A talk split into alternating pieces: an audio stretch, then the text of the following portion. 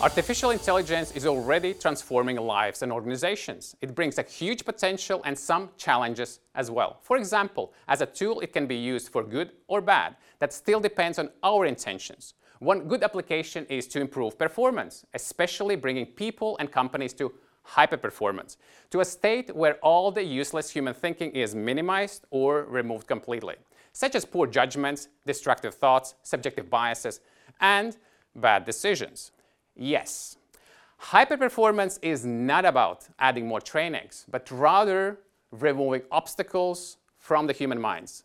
Something like freeing a garden from the weeds or removing bugs from an algorithm. Sounds quite easy, right? So why it is not a common practice yet? Because it is another obstacle in how we think collectively. We have used to seek simple, fast, and easy solutions, such as adding more skills, sending employees to a training or inspirational talks. What do we get as a result? More capable people with the same invisible barriers in their minds. Does it lead to hyper performance? No. So how can we get better at finding and removing these obstacles? There are tools now emerging to help managers doing that. Some tools are more efficient than others. And artificial intelligence can facilitate this efficiently.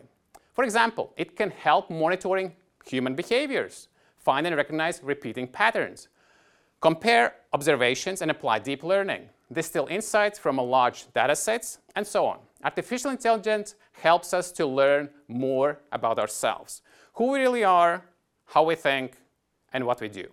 Like a huge mirror that reveals the smallest details of our human nature. That helps us to know more about our own intelligence.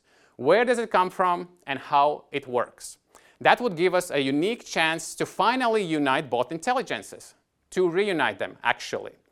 In fact, we have been separating them for decades. That has increased unnecessary tension. Thus, many see artificial intelligence as something alien, which is not true.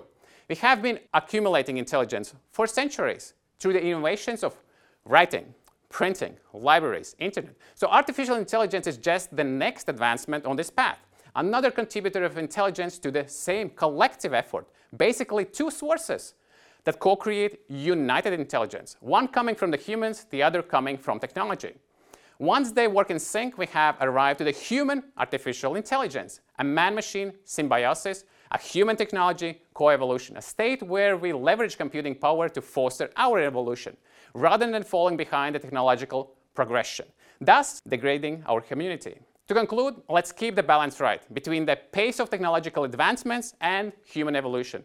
And let's apply that towards hyper performance in our lives and organizations.